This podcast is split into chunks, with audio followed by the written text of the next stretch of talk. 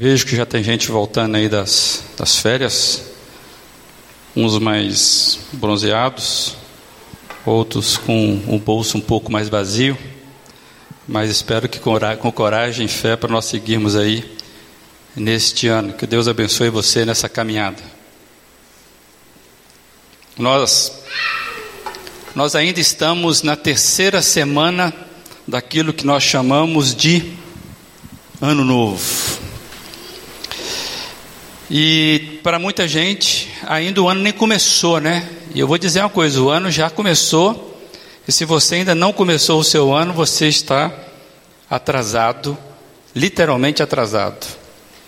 E eu percebo que muitos já estão aí na terceira semana do ano novo, que está ficando menos novo a cada dia. E eu quero perguntar a você como é que está a motivação para este ano. Continua a mesma de 15 dias atrás? Pelo que você já percebeu na sua caminhada e como anda a sua perseverança para enfrentar os desafios do novo ano? Como é que anda a sua motivação para este ano?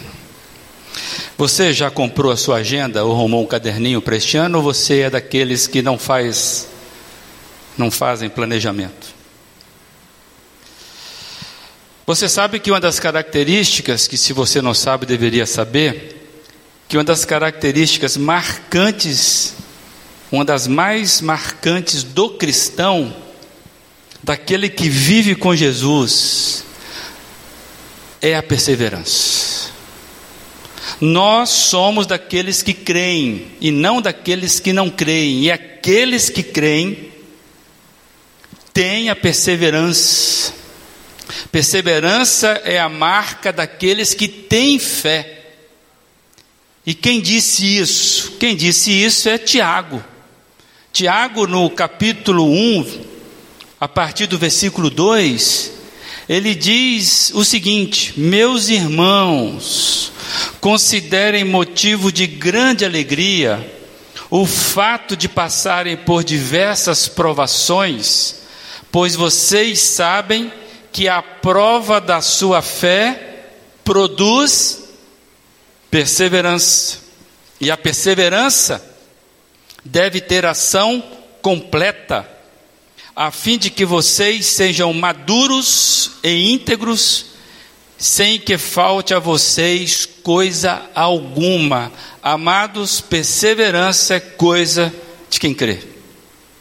Você é daqueles que crê? Como anda a sua perseverança? Você tem um ano novo ou um novo ano para viver. E eu gostaria que você pensasse muito sobre isso. Mas eu queria ler, pensando no foco, ou tendo a perseverança como foco dessa palavra hoje, eu queria te dar uma palavra de muito ânimo, para você entender que você é muito abençoado por você entender que Jesus Cristo é o Senhor. Isso já é um diferencial marcante para a vida. Saber que você tem o Deus do universo que peleja por você. Por isso nós não somos perseverantes na nossa força, nós não somos perseverantes na nossa capacidade intelectual, nós não somos perseverantes porque somos alguma coisa. Se somos, se vivemos, nós sabemos qual que é a raiz daquilo que nos coloca de pé. Então eu queria que você tivesse hoje uma palavra de ânimo para isso. Se você já está aí meio cansadão, ainda sem terminar o janeiro, Queria que você saísse, saísse daqui hoje com as baterias recarregadas. Amém? Ah, amém. Mas eu queria ler um pequeno texto servir como base da nossa meditação de hoje. Está lá em 2 Timóteo, capítulo 4, versículo 7, bem no finalzinho da Bíblia.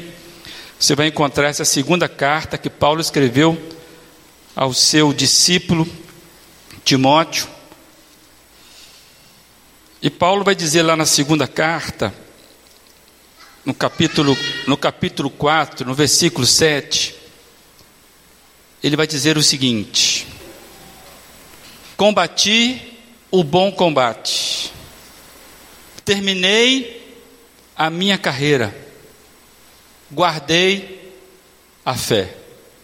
Combati o bom combate. Terminei a minha carreira. Guardei a fé. Vamos orar? Deus amado, louvado, edificado e santificado seja o nome de Jesus Cristo, porque nele, para ele, por ele são tanto, todas as coisas, e nós podemos, ó Deus, saber que o Senhor peleja por nós, nos ensine a termos uma visão clara da vontade do Senhor para a nossa vida e que a força do Senhor, o ânimo do Espírito Santo, seja aquilo que nos impulsiona, nos dê fé a Deus. Em Cristo Jesus, amém. Numa tradução livre desse texto, poderia ser assim: O bom combate, combati. A corrida, completei. A fé, guardei. Ou então eu gostaria de propor uma outra maneira, que é o título da minha mensagem de hoje. Terminei a carreira, guardei a fé, enquanto combatia o bom combate. Quando lemos um testemunho como esse, é um testemunho do apóstolo Paulo, implica que alguém é uma pessoa que foi extremamente responsável na trajetória da vida dele. Não é qualquer um que chega numa, numa postura tão clara de que ele viveu o pleno potencial que ele tinha para viver. Paulo então mostra alguém extremamente responsável pela trajetória da sua vida. Alguém que intencionou assumir compromisso. Porque a gente percebe que não é qualquer um que pode dizer isso que Paulo falou com tão força. Desenvolver uma carreira responsável é buscar uma trajetória comprometida e consequente. A sua vida tem consequência. Então, quando você deseja viver bem, você precisa entender que você tem responsabilidades, que você precisa ter pensamentos de que a sua vida é consequente, ela produz alguma coisa. Alguém que sabe que o fruto da trajetória da vida não vem do acaso. Por isso que eu estou falando que aqueles que creem em Jesus já estão partindo na frente.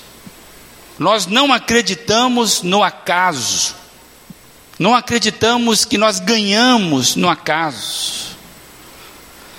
O mundo aí, fora, você com certeza já ouviu muitas coisas, Fala-se muito em ter uma carreira de sucesso. Os nossos filhos quase morrem para passar no, num bendito vestibular, que já começa a ocupar a mente dos nossos filhos, ainda quando eles estão ainda lá no primeiro ano, ou talvez no ensino médio, ou no, talvez no, no, primeiro, no ensino primário ainda, já tem essa, esse, essa disputa. Para quê? uma carreira de sucesso. E inúmeros são os conselhos que nós ouvimos, orientações que você com certeza já teve, para que nós sejamos bem-sucedidos naquilo que nos envolvemos. Nos mobilizarmos com responsabilidade, com uma forma de garantir retorno. Já ouviu algo sobre isso? Hoje igrejas estão nascendo prometendo que você vai ter retorno do investimento que você faz naquela igreja. Você quer uma vida de sucesso? Invista. E aí a gente lê algumas coisas interessantes, pelo menos eu ouvi algumas coisas interessantes sobre isso, do tipo: para desenvolver uma carreira responsável, de sucesso, a pessoa tem que gostar do que faz. Eu não vou perguntar aqui que quantos trabalham naquilo que gostam. Mas gostar do que faz. Estar comprometido com o que faz. É diferente. Gostar do que faz é uma coisa, estar comprometido com o que faz. Dizem também que aquele que tem sucesso na sua carreira é quando ele é honesto consigo mesmo. Isso é fala de pessoas que estão aí fora. Gosta do que faz, comprometido com o que faz, honesto consigo mesmo, e eu vi uma muito bacana. Não faz nada que não possa ser dito ao outro. ética. E eu fiquei pensando sobre isso e olhando o testemunho de Paulo. Paulo teve uma carreira de sucesso. Ele fala sobre isso. E eu fiquei pensando então sobre esse sentimento de realização, de completude, que, que Paulo destaca pelo menos três coisas, três etapas tranquilamente perceptivas nessa frase que ele usa. A primeira coisa é que ele diz é combati o bom combate. O que vem na sua mente quando você ouve uma frase como essa? Combati o bom combate. Traduzindo, lutei a boa luta.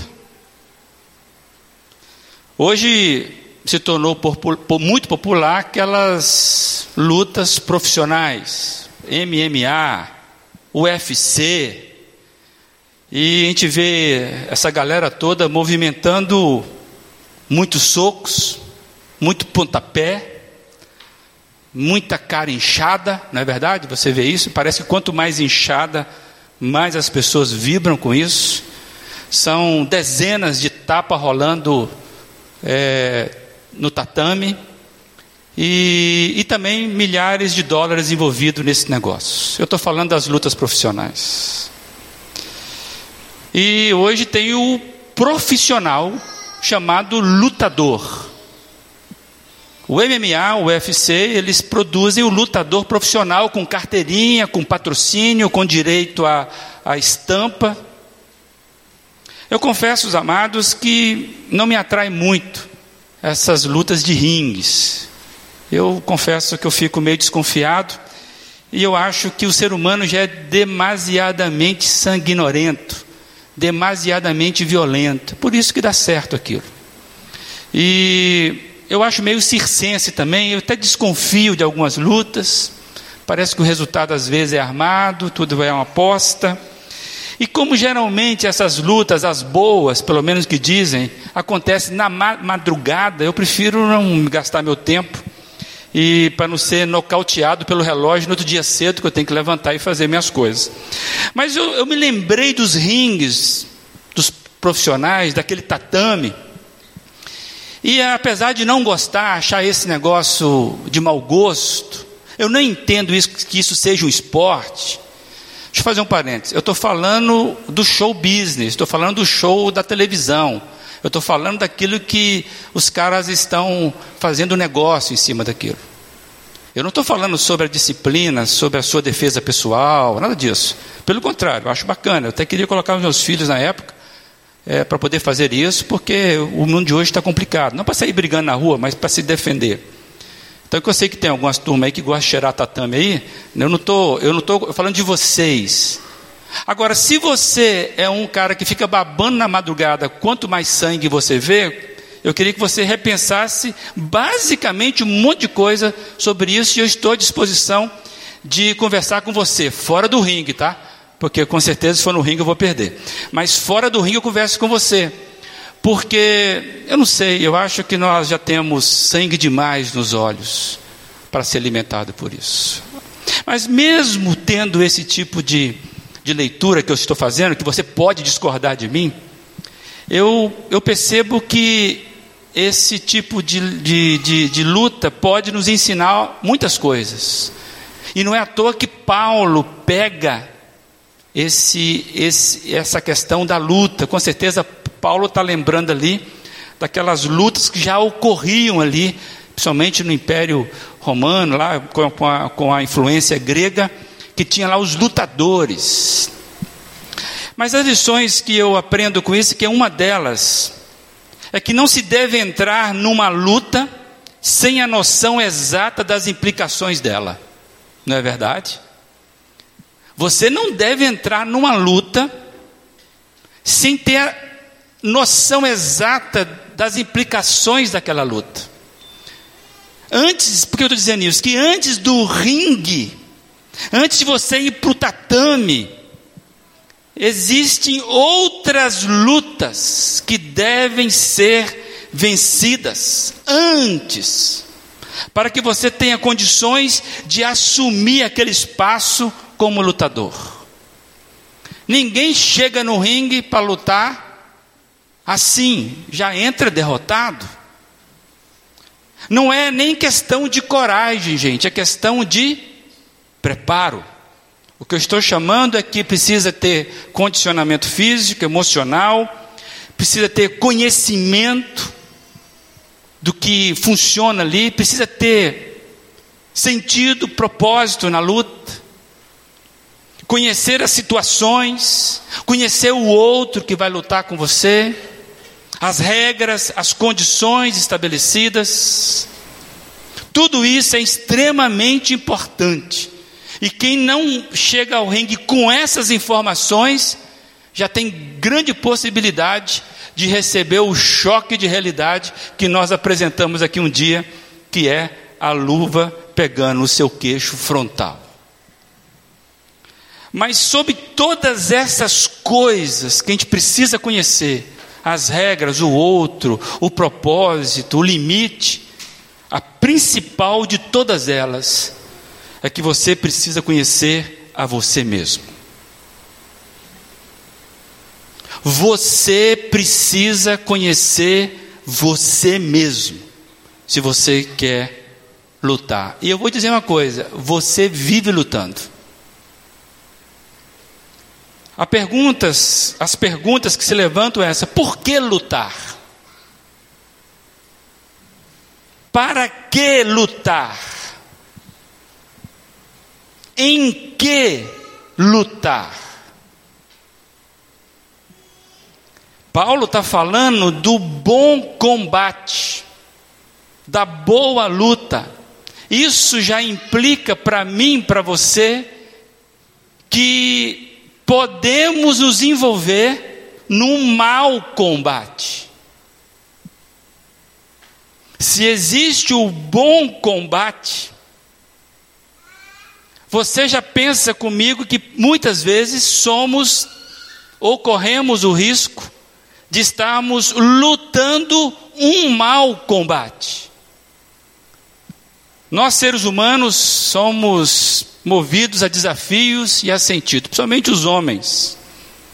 O macho, ele é movido a desafios. E as mulheres mais ao sentido. E nem todos nós encontramos o sentido para o qual nós estamos lutando. Mas como somos lutadores, nós rapidamente armamos o nosso golpe. Aqueles que não desejam muitos desafios, esperam encontrar já pronto, não querem ser muito rápido a ser chamado para entrar na luta. Tem, tem garotão aí que já com quase entrando na casa dos, dos homens adultos e o cara não quer muita coisa não. Nós somos aqui uma cultura meio italiana, né?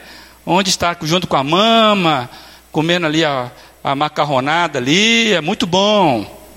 Tem gente que não quer ir à luta. Às vezes nós temos que começar a empurrar para ver se o rapaz desconfia, se a moça toma, toma logo o caminho, goste logo de, de correr atrás.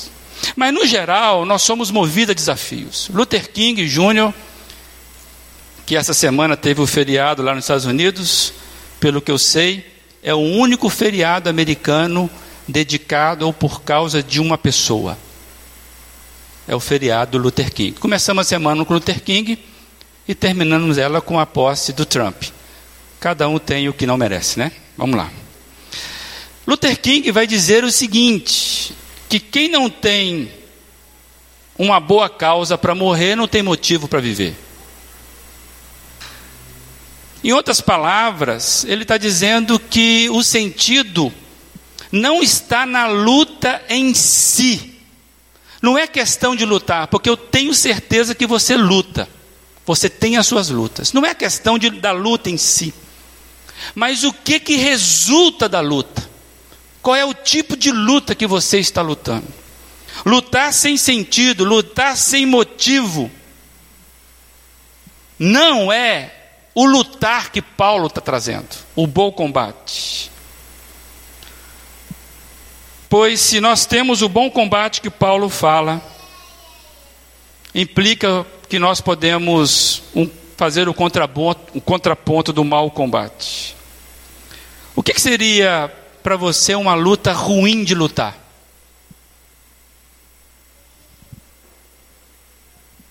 O que é uma luta ruim de lutar? O que, que seria um mau combate? Eu fiquei pensando aqui em alguns exemplos. Veja se bate com você e você pode completar os seus. Por exemplo, para mim, uma luta ruim, um mau combate, perdendo energia, coisa que não leva a nada. Eu vou dar alguns exemplos. Por exemplo, lutar para ter razão numa discussão sobre futebol. E nós vemos gente perdendo tempo, dinheiro e amigos, porque quer ter razão numa discussão de futebol. Já aconteceu com você? Vocês sabem qual é o meu time de preferência. Se eu entrar aqui no Aceleuma, eu já arrumei aqui no mínimo quantos, quantos inimigos que vão discordar de mim. Uma luta sem sentido. Quer ver outro exemplo? Brigar por uma vaga no estacionamento. Isso é uma péssima luta horrível, de quem não tem senso. Buscar ser o primeiro a ser atendido. Sabe quando tem almoço aqui na igreja? Às vezes eu passo vergonha. Porque parece que tem alguns irmãos que estão com fome que vai morrer se não ser o primeiro a ser atendido, se não furar a fila. E nem percebe que tem visitante entre nós. Quer tirar vantagem. Luta ruim de lutar. Quer ver outra? E aquele tipo de pessoas que fica contando abertamente que levou vantagem no negócio. Já viu esse tipo de pessoa? O negócio dele é contar vantagem, que ele saiu lucrando. Para mim isso é um péssimo combate. Eu não gosto de pessoa que fica contando que está levando vantagem, não, porque eu não sei se ele está ganhando vantagem em cima de mim, eu desconfio dele e discutir sobre quem foi o melhor de todos os tempos na arte, no esporte, na música, e discutir quem é o melhor partido da igreja, quem foi o melhor pastor, e discutir quem faz a oração mais bonita, e discutir quem tem razão sobre aquele aspecto da teologia. Ou seja, a igreja acaba vivenciando algumas lutas ruins de lutar. Hoje cedo, e eu convido você a estar pela manhã, hoje nós tivemos um bom grupo aqui, convido, é para a igreja, tá? Oficialmente aberto para a igreja. E eu não vou repetir o que eu preguei hoje cedo, na verdade é uma conversa, mas hoje cedo nós falamos sobre isso. Cada um de vocês, cada um de nós tem uma igrejinha dentro da cabeça, que é ideal sua. Cada um de nós aqui tem uma teologia de estimação. E se nós não cuidarmos, a gente não deixa ninguém entrar na nossa igrejinha. Nós fechamos a porta para um tipo de irmão que todo dia está do meu lado, aqui na igreja. É um perigo. Combate ruim de combater. Luta ruim. Talvez você pensou outras coisas aí que você possa estar tá lembrando. Esse tipo de luta ruim fala muito de nós, fala de mim, fala de você, e nós nem percebemos quando nós ficamos envolvidos com esse tipo de coisa que eu acho que são coisas empobrecedoras. Somos muito inclinados a proteger, sabe o que? Os nossos egos, a proteger o nosso orgulho. Isso nós somos bons. Quando alguém toca no seu orgulho, você se sente balançado, você rapidamente arma o seu golpe de defesa, e se você não manter uma distância razoável, eu vou derrubar você. Porque o próximo golpe é aquele que no, no joystick do, dos joguinhos tem que apertar umas, uns quatro botões ali para dar aquele golpe fatal no inimigo. Não mexa no meu orgulho. Somos seres orgulhosos. Estamos constantemente chamados ao ringue para defender alguma ofensa. É ou não é verdade? Me ofende para você ver o lutador que está dentro de mim. E você sabe disso quando você é ofendido? A leoa, aquela moça bonitinha vira. O leão, que aquele rapaz educado vira. Quando somos ofendidos, aí nós estamos prontinhos para contra-atacar, explicitar as nossas vaidades, exibir as nossas conquistas. Basta mexer no seu ego, você reage assim.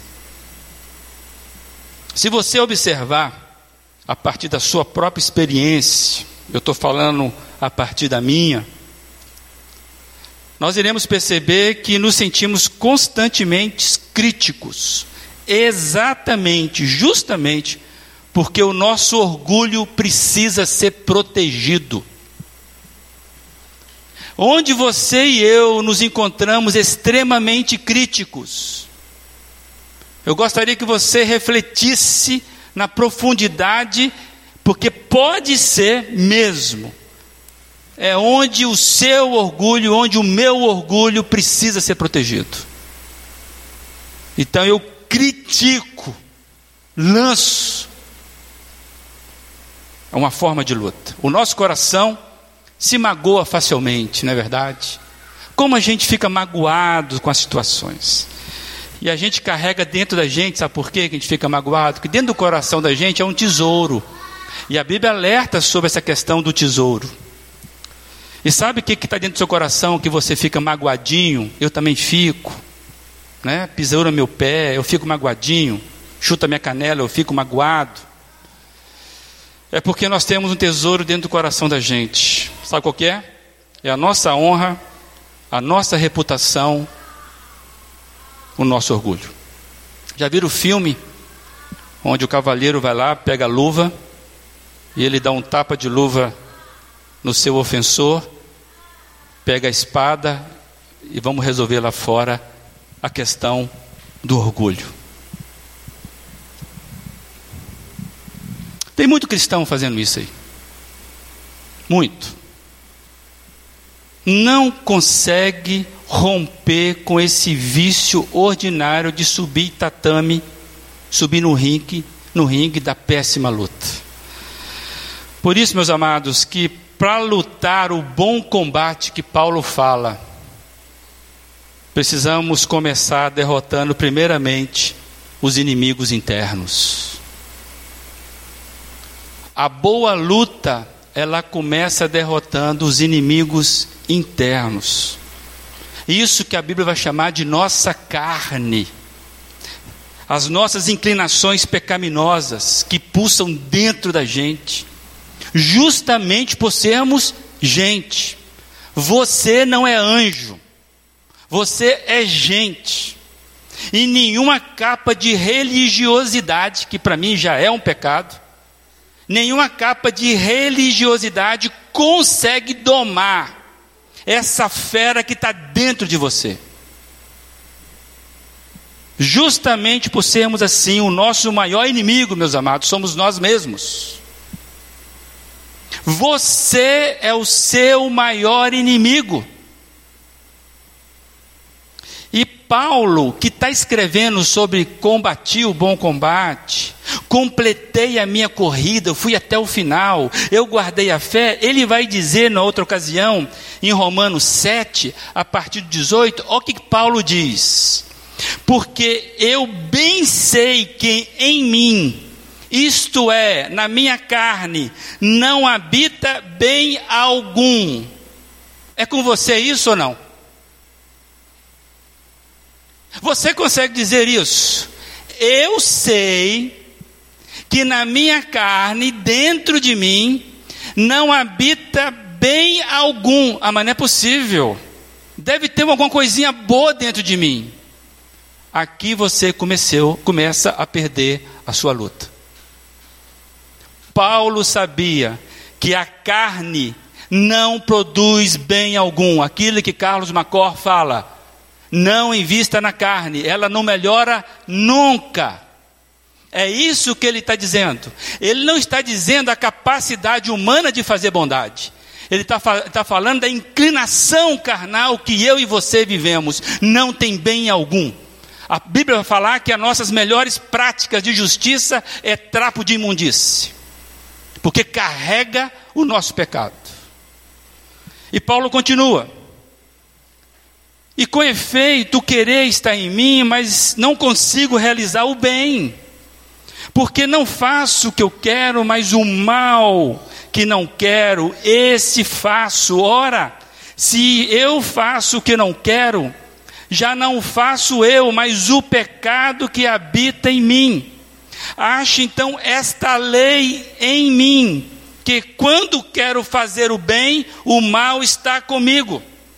Porque segundo o homem interior, tenho prazer na lei de Deus, mas vejo aonde? Nos meus membros uma outra lei que o quê? Que luta, que batalha contra a lei do meu entendimento e me prende debaixo da lei do pecado que está nos meus membros. Amados, olha a profundidade dessa confissão. Enquanto você achar que pode, você não entendeu o estado de miséria que você está e está perdendo o bom combate. Está lutando o péssimo combate. É se apresentar como tal. É achar que pode. Não pode. O que Paulo está dizendo é isso, dentro de cada ser humano, e ele reconhece isso. A inclinação para a maldade, para o mal, encontra dentro daquele, inclusive, que é cristão. Tanto é que a consciência cristã é que faz a gente enxergar isso. E ele termina que miserável homem que sou. Quem é que vai me livrar desse corpo da morte? Aí ele termina, mas graças a Deus. Dou graças a Deus por Jesus Cristo, nosso Senhor. E ele diz mais: é que nele, é assim que eu mesmo, com entendimento, sirvo a lei de Deus, mas com a carne eu sirvo a lei do pecado ele sabe que ele precisa de Jesus Cristo. Tem muita gente, muitas pessoas, que só identificam motivo para lutar contra os outros. Repara, como que parece que o nosso motivo de luta é contra o outro. Parece que somente os demais, os outros, é que têm defeitos. É, são os outros que têm manias, são os outros que têm manhas. Somente os outros são mentirosos, somente os outros são covardes. Repara se não é, somente o vizinho é quem faz as coisas reprováveis, nós nunca. Como diz Sartre, o inferno é o outro mesmo. É essa concepção errada Paulo está nos chamando a atenção, moçada, perseverança no bom combate. E o bom combate começa você a entender que você é o seu pior inimigo. Esta é a inclinação do mau combate. Achar que o outro. E quantos de nós ficamos anos e anos gastando energia para tornar o mundo do meu jeito? Aí eu fiquei pensando assim: Lembra daquele personagem, é o Smigo? O Smigo do Senhor dos Anéis? que ele fica conversando com ele mesmo, aí tem um lado bonzinho dele, tem um lado malzinho dele, né? Aquele negócio, né? Aí eu fiquei pensando assim, rapaz, eu tenho a sensação de que se todas as pessoas fossem como eu, eu, o mundo seria um lugar magnífico. O mundo seria um lugar magnífico.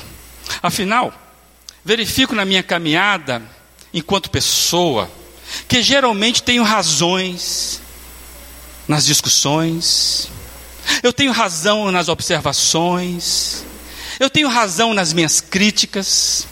Acho incrível, inclusive, que os outros não conseguem ver com tanta clareza em sentimento como eu vejo. Os outros são defeituosos. Eu sou muito bom. Uma das provas que lidamos com o bom combate, eu fiquei pensando, é a permanência dos amigos que granjeamos na caminhada. Eu não sei quantos amigos você tem desde a infância. Aquele amigo mesmo. Que você já decepcionou ele, já brigou com ele. Uma das provas que você entendeu que é amizade é você saber quantos anos tem os seus amigos. Tem gente que vive amigo por temporada. É como se fosse um estoque de amigos que cada cinco anos está tá mudando os amigos, porque não aguenta, ninguém aguenta caminhar com uma pessoa extremamente orgulhosa. Amados, a gente vê que precisamos assimilar urgentemente que nós devemos gastar as nossas energias somente na luta do bom combate. E para Paulo, o bom combate era os valores, eram os valores do reino de Deus. O bom combate de Paulo era o próprio Cristo. Em determinado momento ele falou: Porque eu sei que vivo não mais eu, mas Cristo vive em mim. E a luta que agora eu tenho na minha vida eu sei que isso tudo é redundante para a glória desse meu mestre. Amados, por isso que eu disse: quem tem Jesus não tem falta de nada e já sai na frente. Mas Paulo usa outra, uma outra figura de linguagem interessante. Ele fala em completei a carreira. O sentido aqui é conseguir terminar a corrida. O importante para muita gente que vai correr, já correram, né? Já fizeram aí algumas corridas. Às vezes você sai animado, mas aí você queria correr tantos quilômetros. Aí você viu que você não vai conseguir correr aqueles quilômetros se você não mudar a sua estratégia. Quantos começam o ano fazendo a caminhada do fim de tarde? Agora em janeiro já tem, já está tá arrependido de mais uma vez desse compromisso que você fez. Paulo fala de uma perseverança. Eu completei a corrida. Esse é o sentido. A ideia é a disciplina do atleta que sabe que para se manter na corrida dá trabalho. Dá trabalho se manter na corrida. Na, na, no sábado agora o Léo estava conosco. Na sexta-feira eu e Léo fomos caminhar na beira rio. E e enquanto a gente caminha, não dá para conversar muito, porque a gente caminha rápido e o Léo me apertando mesmo, né? Mas quando nós terminamos o trajeto, nós fomos mais tranquilos para casa e nós começamos a conversar a seguinte coisa: quando você começa a correr, o seu corpo de repente ele começa a te dar sinais de que você não pode. Já aconteceu isso? Você está cansado, você não pode. Desiste, cara. Você não vai conseguir chegar até lá. Mas se você insistir aos trampos e barrancos, Parece que existe dentro de você uma energia, uma gordura, que vai te dando energia para você continuar. E quando você assusta, você já conseguiu vencer aquilo. Por isso que você e eu precisamos ter metas quando nós vamos fazer a caminhada. Por isso que o atleta ele tem meta diária de tempo e de percurso. Porque ele sabe que o, o sentimento nosso nos trai, nos engana. Nós não estamos, nós vivemos constantemente enganados a nosso respeito. Eu vou dizer uma coisa, mesmo que você seja o mais sedentário aqui, mais sedentário que esteja aqui neste momento, você pode. Pode. Você pode mesmo. O problema é vencer essa barreira que você pode. E você tem Cristo, não tem? E Ele está interessadíssimo que você consiga sair de onde você está hoje e consiga mudar o seu patamar. Pastor, mas está falando de físico? Sim. Ou Deus só está preocupado com a tua alma? Deus está preocupado com você como um todo. Mas Ele te deu esse corpo para você ser mordomo dele. E você acha que é seu. Então você usa do jeito que você quer, perfeito? Esse corpo é seu. É assim que vive o crente, consciente. Não é assim que vive o crente consciente. Ele precisa prestar conta do que ele fez na vida dele. Só que ele não está prestando conta para o Senhor ingrato, um Senhor bravo. Ele vai prestar conta do Senhor da vida, o Pai amoroso, que investiu tudo na sua vida. O que Paulo está dizendo para nós, amados, eu imagino Paulo aqui demonstrando, não é uma carreira, uma, uma, uma, uma caminhada, uma corrida, onde você está lutando contra o outro, não é isso. É uma espécie de atletismo espiritual como a luta é espiritual, o atletismo é espiritual. E eu fiquei pensando um maratonista que corre mais de 42 quilômetros. Alguém já conseguiu correr isso tudo aqui? Eu já, né? Se somar todos os anos de vida, eu consegui, com certeza passei isso tudo. Mas nenhum maratonista, ele começa pensando em vencer os outros. Não.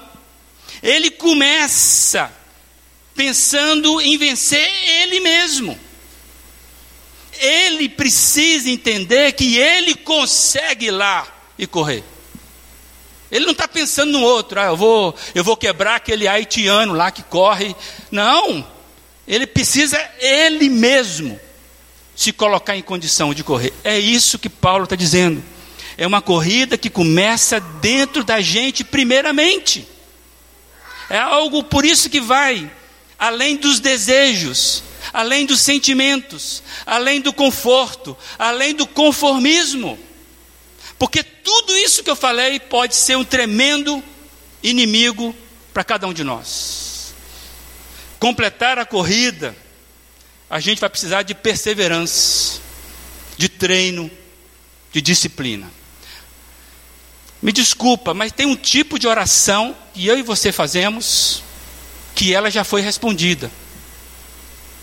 Só que nós não queremos é disciplina, não queremos treino, não queremos ser perseverantes.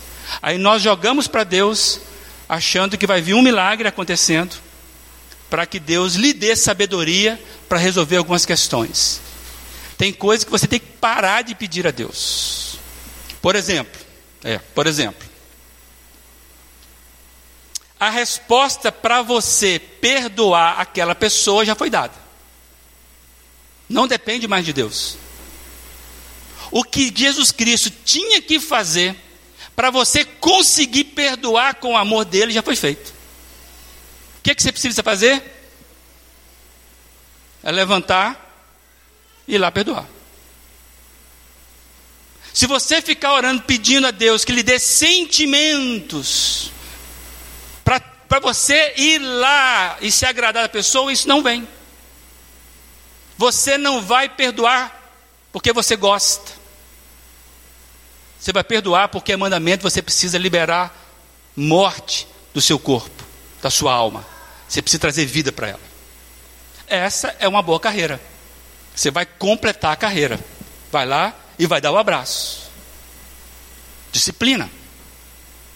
Aí o nosso negócio começa a ficar mais leve. O problema é que eu vejo que a gente desiste muito fácil. A gente desiste facilmente diante das frustrações, dos sentimentos contrários. Eu já jogo logo a toalha. Nós estamos vivendo aí uma, uma, uma, uma, uma geração que vive sob a ditadura dos sentimentos. Eu preciso sentir, eu preciso desejar, eu preciso ver se vale a pena. Esses sentimentos têm matado a gente se não me sinto confortável, se não me sinto, se não sinto, se, se não sinto prazer, se não me faz sentir algo bom, eu desligo. Desconecto. Eu corto relação. Eu brigo. Saio do curso. Tranco a matrícula. Tranco o marido, tranco a esposa, tranco os pais. Corto do meu face simplesmente porque eu não me senti bem com aquela situação. Não é isso que acontece conosco? Nós estamos prontinho para abandonar diante da decepção.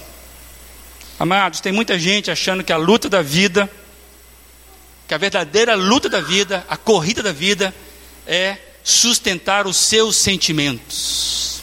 O que importa é correr atrás da própria felicidade. Isso é mentira.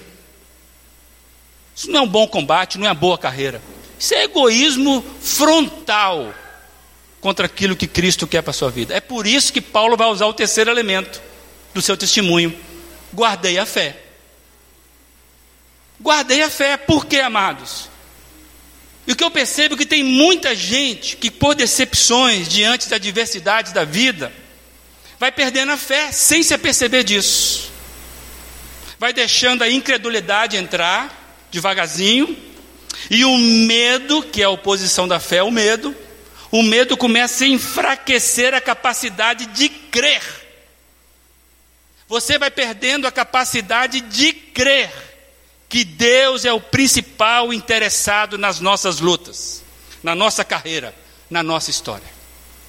Você começa a desconfiar que Deus não está interessado com as suas coisas. Não sei se você está entre aqueles que já deixaram de semear esperança pelo caminho. Talvez você olhe para a sua vida e você está completamente decepcionado. Não sei se você está entre aqueles que olham para a própria história com tristeza, porque parece que não está colhendo o que você acha que você deveria colher ou imaginava. Talvez você esteja entre os que não conseguem mais ver sentido em manter valores do reino. Eu quero trazer um negócio aqui, gente. Me desculpa, mas eu estou vendo um monte de crente desistindo da disciplina espiritual. Não está guardando a fé. Troca de igreja. Tem crente desistindo do casamento. Está desistindo das coisas. Está perdendo a fé. Vai trocando assim, por quê? Está jogando fora, desistindo dos valores da verdade. Crente que antes era casto, aquele que se preocupava com a pureza, Hoje está jogando fora isso por nada. Fala uma mentira assim, não está se pautando mais pela verdade. Está jogando fora os valores do reino de Deus. Que tipo de crente nós seremos? Que balançamos a qualquer momento e não vale a pena mais seguir na verdade. Não vale a pena mais gastar com o irmão. Desistindo da fé.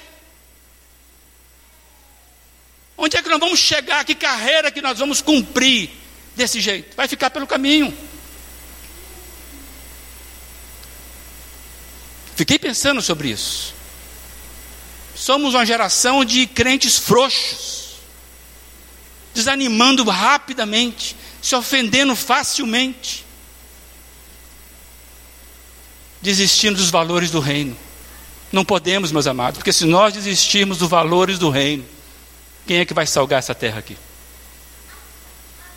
se você se acostumar em ser não ético, se você se acostumar em ser preguiçoso, mentiroso, se você não cuidar da sua vida sexual, para fazer contraponto a esse extremo sensualismo que nós vivemos hoje, se você não cuidar da pureza do seu namoro, do seu casamento, se você não cuidar da educação dos seus filhos, o que vai acontecer?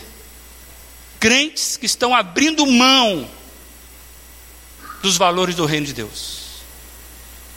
Perderam a noção de que Cristo é o mais interessado na nossa história. Eu gostaria que você revisse tudo o que você está fazendo em Cristo, tudo. Olhasse para a sua agenda e você revisse tudo que você está fazendo, se ocupando em Cristo Jesus. Aí eu quero que você tenha também a seguinte imaginação comigo. O que você acha que Cristo lhe diria hoje.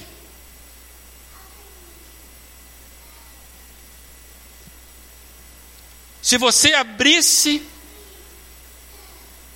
a agenda da sua vida para este ano, para aquilo que você tem feito, o que Cristo diria a você hoje? Que tal se ele falasse assim: ok, que legal que eu estou vendo. Abandone tudo mesmo. Desista de seguir os meus princípios. Não vale a pena. Você vai perder. Perca a confiança do bom combate de Deus. Pule fora do ringue. Pare de correr. Largue a disciplina. Siga as suas emoções. Viva os seus prazeres. É isso que Cristo vai dizer? Não, amados. Cristo mantém a mesma intenção da sua vida. Cristo quer que você cresça. Cristo tem um interesse por você que não mudou antes da fundação do mundo. Ele não quer que você desista dele, porque ele investiu muito em você e ele não vai desistir de você. E crente jogando fora. Jovens que estão aqui, pelo amor de Deus, não caia nessa arapuca. Crente velho que está aqui, volte ao primeiro amor. Não desista da caminhada. Paulo está dizendo: Cara, eu combati o bom combate. Eu fui até o final da carreira. Eu fui na corrida até o final. Fui aos trampos e barrancos, mas eu não parei. Porque eu consegui, consegui conservar a fé. Amados, a vida não é simples mesmo. A vida é complexa. E Jesus sabe disso porque ele viveu tudo com toda a intencionalidade, com toda a intenção do que é possível viver. Entendemos que viver é lutar. A vida é uma corrida de longo alcance, é longe. É necessário termos o quê? Concentração. Você está muito distraído, meu amigo. Concentra, foco, resistência. Está se abalando com qualquer imagem que aparece na sua frente perseverança, está esmurecendo pelo caminho, mantenha o foco em Deus, e você vai precisar de muita graça, muita graça. Aplique suas energias aonde você vai colher os frutos da semente do reino. Você entendeu essa frase? O bom combate, a boa carreira é você aplicar as suas energias aonde você vai colher frutos da semente do reino de Deus tenha um objetivo maior que o impulsione, porque senão você não vai trocar o lençol da sua cama. Tenha um plano, projete, confira a sua rota diariamente. O meu plano para este ano é isso. Essa semana, o que contribuiu para alcançar esse plano e o que não contribuiu. Jogue fora o que não estiver contribuindo. Televisão, leituras, conversa fiada. Mude. Confira a sua rotina diariamente. Gerencie o seu tempo e as suas tarefas diárias. Amanhã, segunda-feira, você vai ocupar sua vida com o quê? Com o quê? Onde é que estão os valores? Onde é que estão os valores do reino de Deus na sua vida? E eu queria terminar, meus amados, com Filipenses 3. Olha o que Paulo fala a partir do versículo 13: Irmãos, não penso que eu mesmo já o tenha alcançado, mas alguma coisa eu faço, esquecendo-me das coisas que ficaram para trás e avançando para as que estão adiante, prossigo para o alvo, a fim de ganhar o prêmio do chamado celestial de Deus em Cristo Jesus. É isso aí. Estamos no caminho. Estamos no caminho, somos da comunidade do caminho. Estamos no caminho. Eu não sei como vai terminar o meu ano, não sei. Mas eu sei como eu vou. Eu já decidi que enquanto puder, vou buscar o bom combate. Vou entrar só em briga boa. Briga ruim eu não entro. Vou me esforçar ao máximo para completar o percurso que eu preciso percorrer nas coisas que me ocuparem no reino de Deus, guardando a fé que vai me manter com o foco dos valores do reino de Deus. Essa é a minha decisão. Então, eu queria dar uma palavra de esperança para você, de motivação, de perseverança. Estamos apenas começando o ano. Quais são os seus alvos para esse ano? Qual é a mentira que você precisa abandonar para ficar leve a sua carga? Em Deus você pode. Aquele pecado que te ocupa, que vem atravessando um ano que você não consegue vencer, em Deus você pode. coloca isso como frissura da sua alma a se libertar. Por quê? Porque podemos vencer a boa luta em Cristo Jesus. Podemos completar a carreira em Cristo Jesus. Por isso, guarde a fé, não perca a fé, mantenha-se firme. Deus é o principal interessado na sua história, acredite nisso. Acredite nisso. Então, eu queria dar uma força para Ana. Olhe para a sua agenda. Se não tem ainda, já está atrasado, mas olhe para a sua agenda e faça um desafio em Deus. Deus, esse ano, eu quero completar as coisas que o Senhor vai me entregar. Quero. Que Deus abençoe a sua vida. Amém? Tem música aí, Fernando?